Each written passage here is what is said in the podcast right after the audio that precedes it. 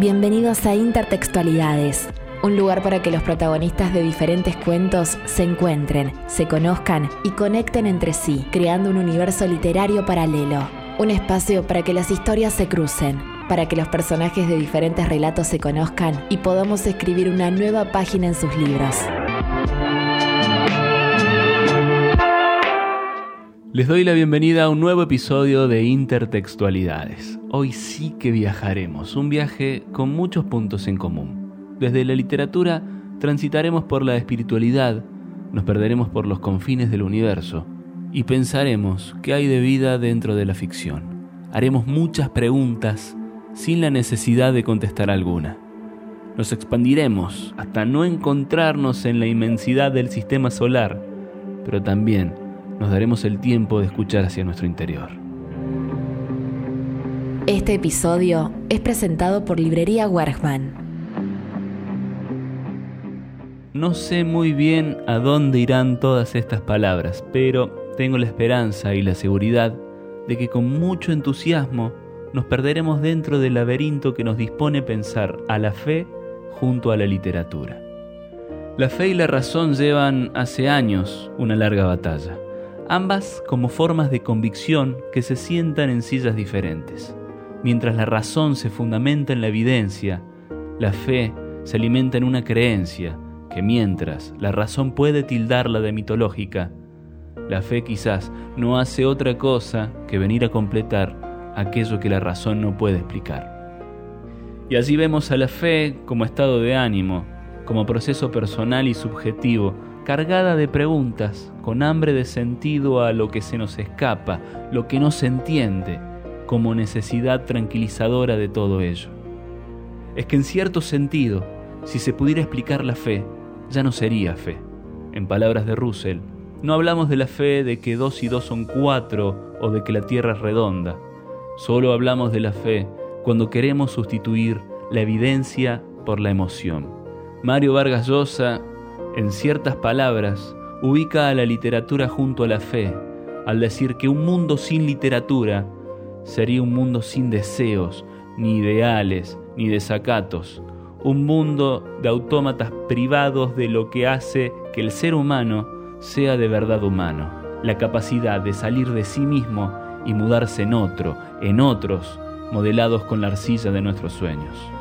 Abelardo Castillo, en el prólogo de su antología personal, nos dice, creo en la literatura como testimonio, como arte. Consultado por ello, afirma que cree en la literatura como conocimiento y que no hay más verbo que creer, ya que a veces el verbo creer es una manera tímida de eludir el verbo ser, y concluye diciendo que la fe para todo escritor es la literatura. Y llegamos finalmente a Jorge Luis Borges, cita infaltable en el tópico de hoy, ya que la presencia de la fe constituye una constante en el universo literario borgiano, tanto desde la narrativa hacia la teología y sistemas religiosos, como así también en sus protagonistas que buscan la fe ante alguna crisis o conflicto, ya sea en el Aleph, la biblioteca de Babel, la búsqueda de Averroes, Sur o el Evangelio según Marcos, es que todas estas historias, desde el universo hasta los libros, son posibles a través de su paradoja de fe literaria. Concluimos por ahora el viaje a través de estos autores y sus relatos, donde por un instante pudimos sumergirnos en un mar de incertidumbres y razones, de dudas y cuestionamientos, encontrando quizás en la incesante búsqueda de respuesta la verdadera respuesta. Thank you.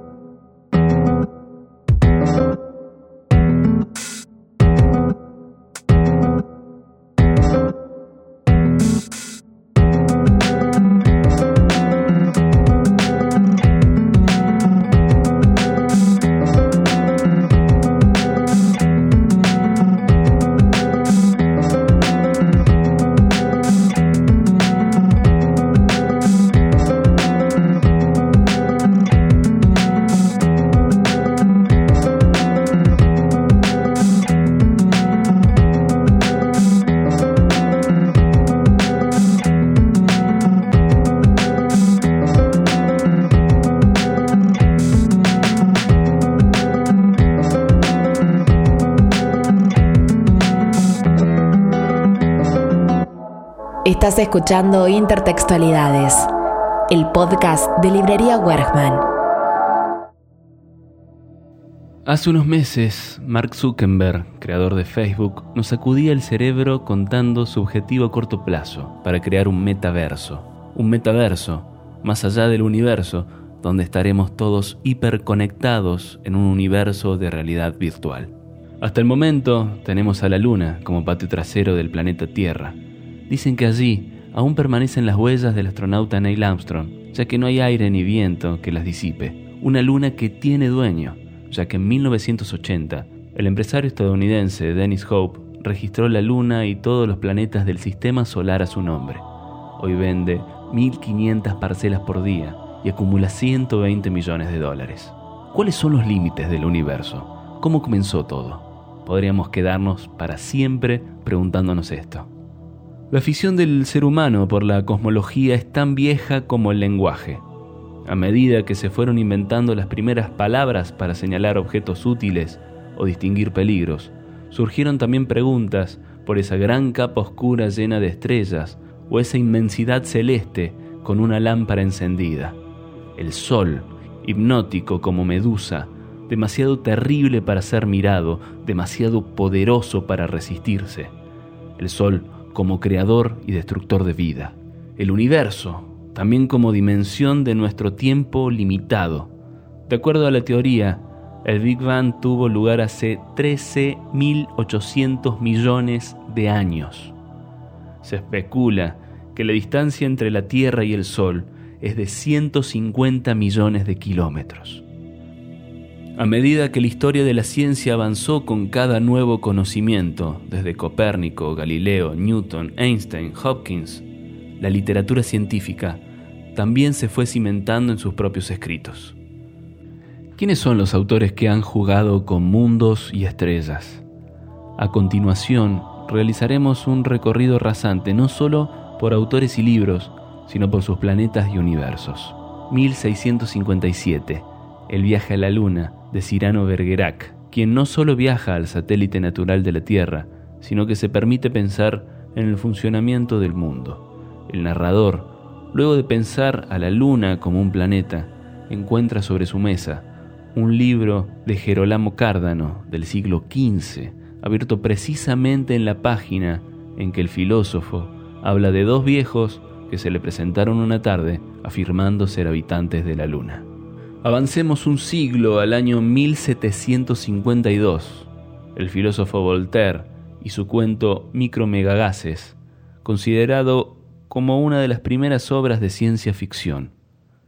El cuento describe la visita a la Tierra de un ser originario del planeta de la estrella Sirio llamado Micromegagas y de su compañero del planeta Saturno. Curiosamente, Voltaire mencionó en esta obra a las dos lunas de Marte, Phobos y Deimos, que no fueron descubiertas oficialmente hasta 1877. Comenzando el siglo XX encontramos a Edgar Rice, quien, luego del gran éxito de Tarzán, se dedicó a novelas de ciencia ficción narradas en diferentes planetas como Marte o Venus, hasta sus propios planetas y personajes ficticios, como la aparición de los caldanes, arácnidos del tamaño de la cabeza de una persona. Y hablando de Marte, no podemos cerrar este recorrido sin nombrar a las crónicas marcianas de Ray Bradbury, quien narra la llegada al planeta rojo y la colonización por parte de los humanos. Dejando atrás los planetas y permitiéndonos volver a preguntarnos por el universo, un momento mágico nos ofrece Jorge Luis Borges en el Aleph, como experiencia al infinito. El Aleph no es otra cosa que un punto en el universo que contiene a su vez todos los puntos del universo. A la hora de describir la multiplicidad de cosas del universo que refleja el Aleph, el narrador se enfrenta a la imposibilidad a través del lenguaje y acude a una caótica enumeración de sucesos para tomar dimensión del punto donde convergen todos los puntos del universo.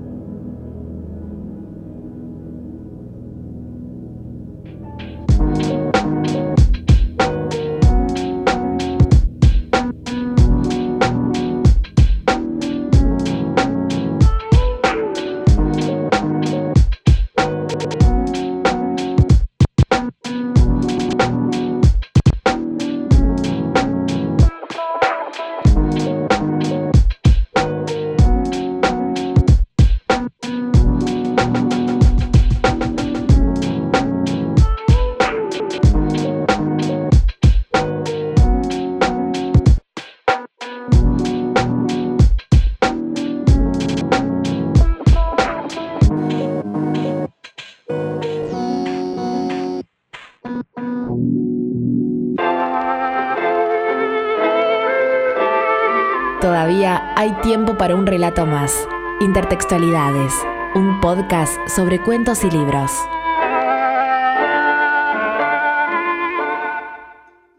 Y luego de la fe y el universo, nos correspondería hablar quizás de la vida o de las vidas.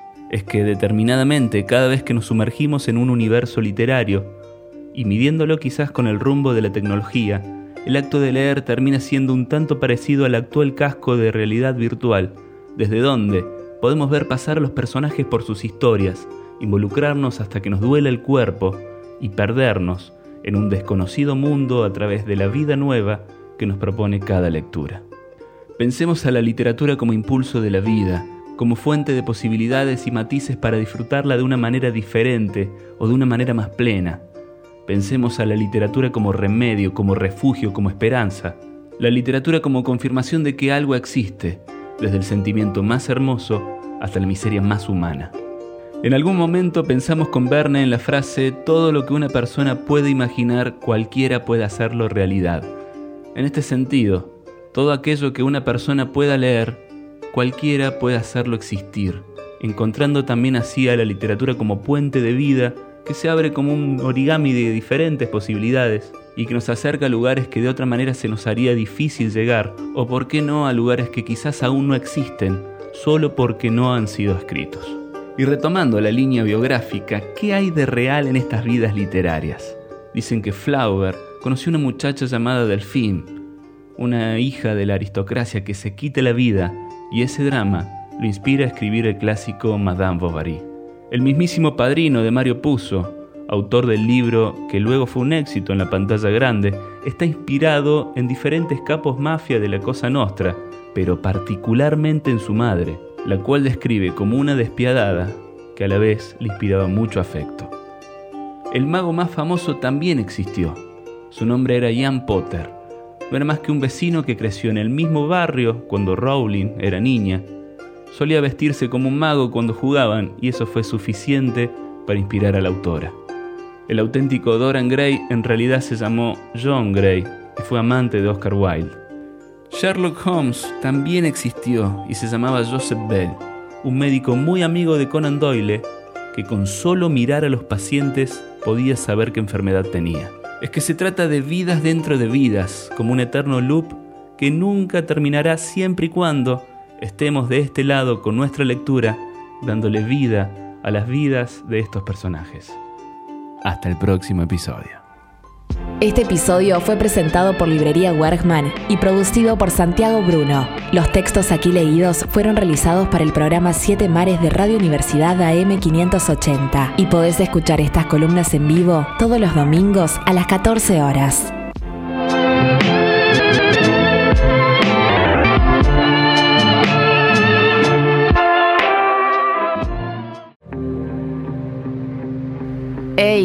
¿Tenés tiempo para una historia más? Porque en Librería Wergman hay una lectura esperándote. Librería Wergman, Obispo Trejo 1094, Barrio Nueva Córdoba. También podés buscarnos en las redes como Wergman Librería.